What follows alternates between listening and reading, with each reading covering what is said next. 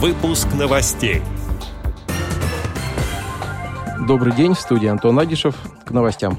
4 марта состоялось рабочее совещание в рамках деятельности комиссии при президенте Российской Федерации по делам инвалидов. Во встрече приняли участие президент ВОЗ Владимир Васильевич Сипкин, представители федеральных и региональных органов власти, общественных организаций инвалидов и профессионального сообщества в сфере образования. Основным вопросом повестки дня стало обсуждение совершенствования системы обеспечения инвалидов качественными техническими средствами реабилитации и меры государственной поддержки отечественных производителей этой продукции. Ходе дискуссии президент ВОЗ высказал пожелание скорейшего решения вопроса обеспечения инвалидов по зрению брайлевскими дисплеями. Это специальное устройство вывода, предназначенное для отображения текстовой информации в виде шеститочечных символов азбуки Брайля. Брайлевские дисплеи делают возможным использование современных компьютеров незрячими и слабовидящими людьми. Также была отмечена необходимость государственной сертификации ряда средств реабилитации.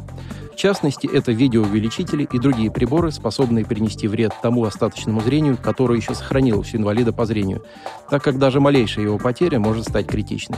Владимир Васильевич Сипкин также обратил внимание на необходимость более активного привлечения отечественной промышленности к производству современных, перспективных технических средств реабилитации, соответствующих мировому уровню. Руководитель Департамента Минтруда по делам инвалидов Дмитрий Легамина заявил, что в ближайшие три года будут созданы условия для инклюзивного детского отдыха в летних оздоровительных лагерях, сообщает российская газета. На эти цели ежегодно будут выделяться по 100 миллионов рублей. Большая часть этих средств будет предоставляться организациям летнего отдыха на конкурсной основе в виде грантов.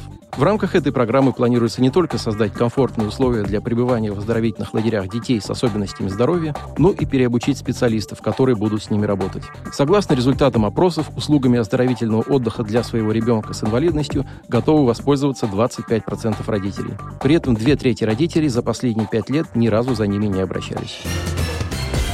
Открыт прием заявок на фестиваль социального кино «Шеридарь», который пройдет с 18 по 22 апреля текущего года. Работы принимаются на конкурс до 20 марта. Это конкурс кино, видео и телевизионных работ, где на равных выступают как профессионалы, так и любители. Все те, кому есть что рассказать про бескорыстность и преодоление, понимание и сострадание, благотворительность и волонтерство.